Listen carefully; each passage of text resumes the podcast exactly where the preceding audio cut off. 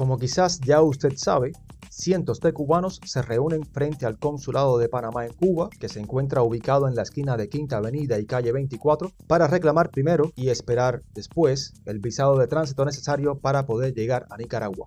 Y es que en Cuba se está viviendo la tercera crisis migratoria en 63 años de dictadura comunista.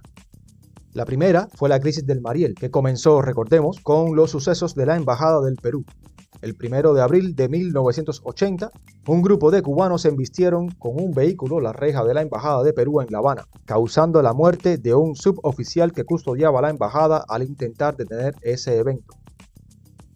Los asaltantes solicitaban asilo político.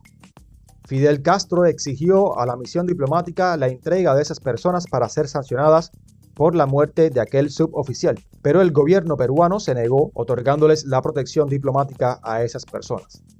En respuesta a esto, Fidel Castro retiró la protección a la embajada y sorpresivamente, más de 10.000 cubanos irrumpieron en la embajada solicitando asilo. El fenómeno fue tan masivo e inesperado que le tomó semanas a la dictadura cubana coordinarse y darle solución a la crisis. Esto empujó a Fidel Castro a abrir el puerto del Mariel para que todo aquel que quisiera irse del país lo hiciera. A lo largo de siete meses, el trasiego de embarcaciones procedentes de los Estados Unidos que iban a Cuba a recoger personas que querían escapar de la dictadura comunista fue una constante diaria. Al final, presionado, el presidente demócrata Jimmy Carter le puso un alto al éxodo masivo de cubanos por las consecuencias negativas que estaba teniendo en la política doméstica este éxodo. Para ese entonces, 125.000 cubanos habían huido de la isla cárcel. El segundo capítulo en estas crisis migratorias tuvo lugar en agosto de 1994. El 5 de agosto de 1994, cientos de personas se lanzaron a las calles de La Habana a protestar por las carencias totales existentes en la isla cubana. No había alimentos, no había transporte, no había medicinas, los apagones eran diarios. La gente terminó cansándose. La experiencia vivida por Fidel Castro en abril de 1980 le sirvió de mucho y esta vez, en cuestión de horas, abrió las rejas de la isla cárcel dejando la frontera libre para que todo el que quisiera y pudiera irse lo hiciera. Se estima que un total de 30.900 cubanos llegaron a las costas de la Florida. El presidente norteamericano de aquel entonces era el demócrata Bill Clinton, y este suceso quedó recogido en la historia como el maleconazo.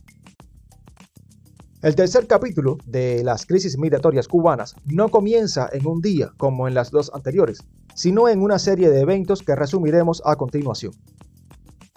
El 9 de noviembre de 2020, Denis Solís, un rapero opuesto a la dictadura cubana, fue detenido violentamente por la policía. Su paradero se mantuvo desconocido y se supo el 16 de noviembre que el día 11 Denis Solís había sido condenado a ocho meses de privación de libertad por el delito de desacato.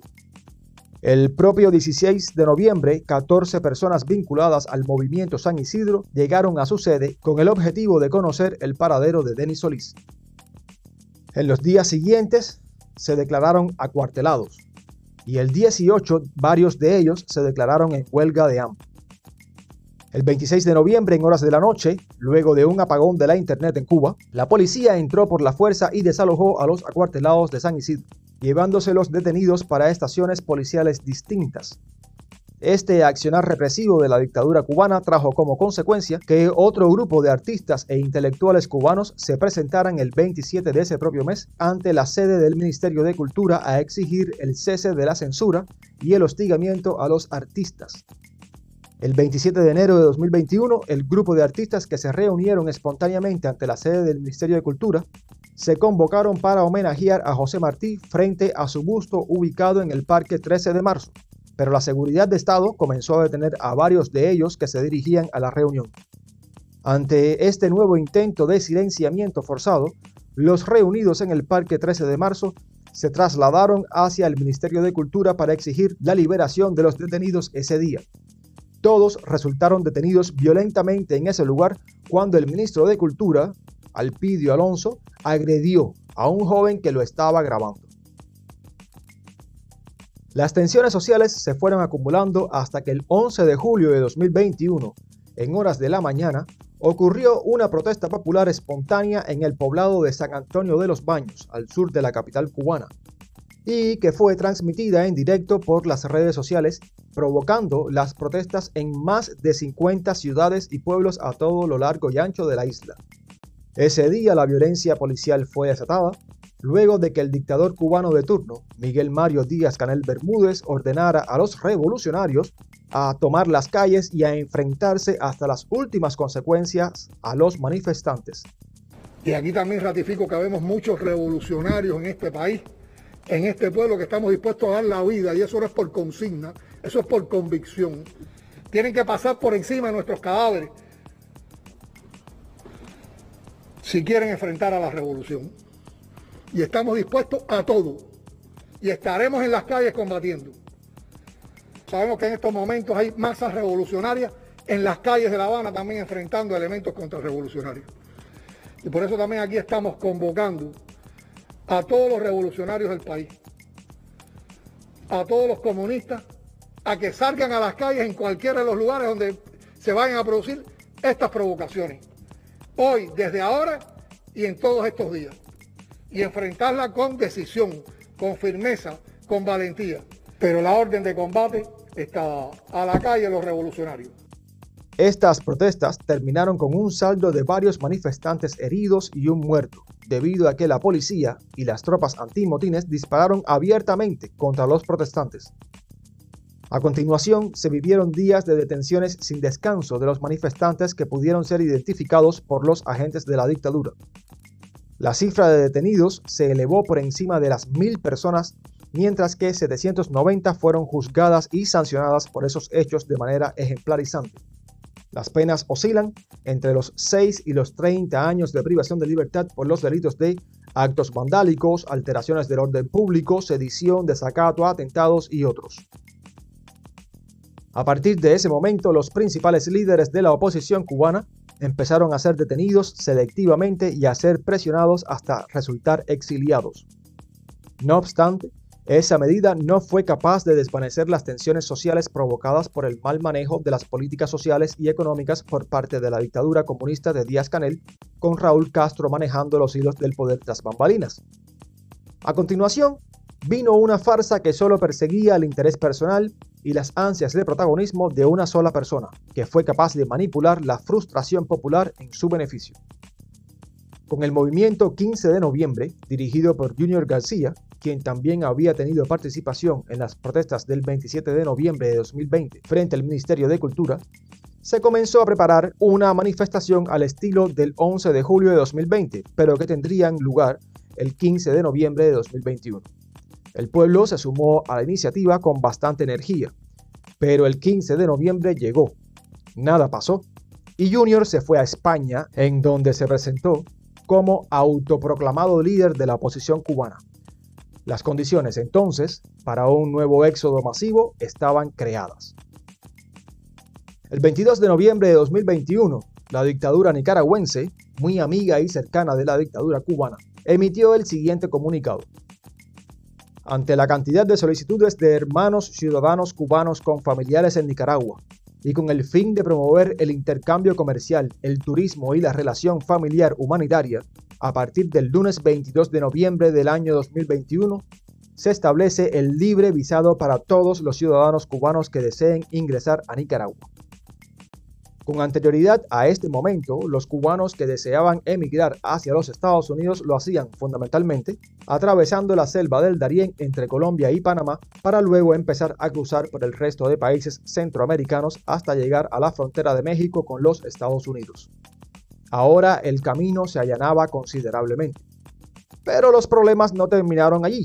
Las conexiones aéreas con Nicaragua son prácticamente inexistentes las combinaciones que se encuentran disponibles son a través de varios países de tránsito, en donde los periodos de espera exceden el tiempo máximo estipulado para la conexión sin necesidad de visado.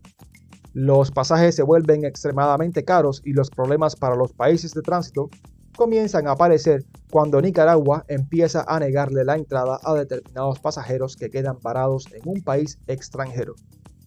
Todo esto trajo como consecuencia que Panamá estableciera el visado de tránsito a los cubanos a partir del 16 de marzo de 2022. A esta medida se sumó el gobierno de República Dominicana, mediante la resolución DGM 06-2022, emitida el 23 de marzo de 2022, que exige el visado a los cubanos. A estas medidas migratorias de clara índole proteccionista reaccionó el canciller cubano el 30 de marzo de 2022 en Twitter diciendo, el gobierno de Estados Unidos incumple su obligación legal de otorgar no menos de 20.000 visas anuales, según acuerdos bilaterales, impone la carga del brutal bloqueo económico y presiona a gobiernos de la región para que exijan visa de tránsito a migrantes y viajeros cubanos. El gobierno cubano ha advertido claramente al gobierno de Estados Unidos de su responsabilidad en la estimulación a la emigración irregular cubana, ante la negativa de Estados Unidos desde 2017 a facilitar la emigración regular, segura y ordenada. Estados Unidos lleva semanas ejerciendo presiones sobre gobiernos de la región para que tomen medidas contra el viajero cubano, en empeño cínico de cerrarle las puertas a la emigración que ha estimulado durante décadas. En el afán de utilizar a la población cubana como rehén de su ambición hegemónica, Estados Unidos viola los derechos humanos de los cubanos y persiste en una política desestabilizadora contra Cuba que transgrede el derecho internacional. Es preciso aclarar que estos acuerdos bilaterales que menciona el vocero de la dictadura cubana son los que Cuba logró como fruto del ejercicio de presión migratoria sobre los Estados Unidos en 1995, luego del éxodo masivo siguiente al maleconazo.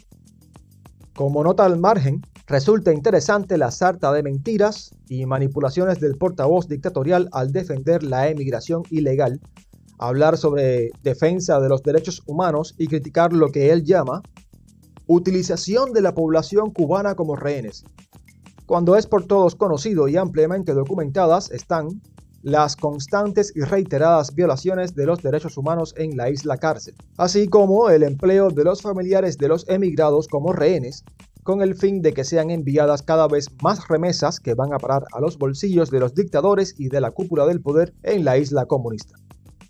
Lo cierto y verdadero es que, hasta este momento, las cifras hablan por sí solas. Desde agosto de 2021, un mes después de las protestas del 11 de julio de 2021, un total de 56.934 cubanos han emigrado ilegalmente a los Estados Unidos, reportándose la cifra récord de emigrantes en el mes de febrero de 2022, con 16.657 cubanos.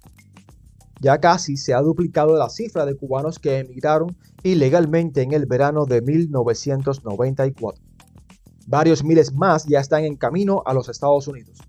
Otros tantos se encuentran atrapados en Cuba, listos para partir dependiendo únicamente de la culminación del trámite de visado de tránsito en el Consulado de Panamá en La Habana. Mientras tanto, la miseria, la escasez y las calamidades aumentan en Cuba, la presión social no disminuye y el descontento contra una dictadura, cada vez más incapaz y desconectada de la realidad, aumenta. ¿Qué va a pasar? Yo creo que otro 11 de julio está a la huerta de la esquina. El tiempo nos dirá.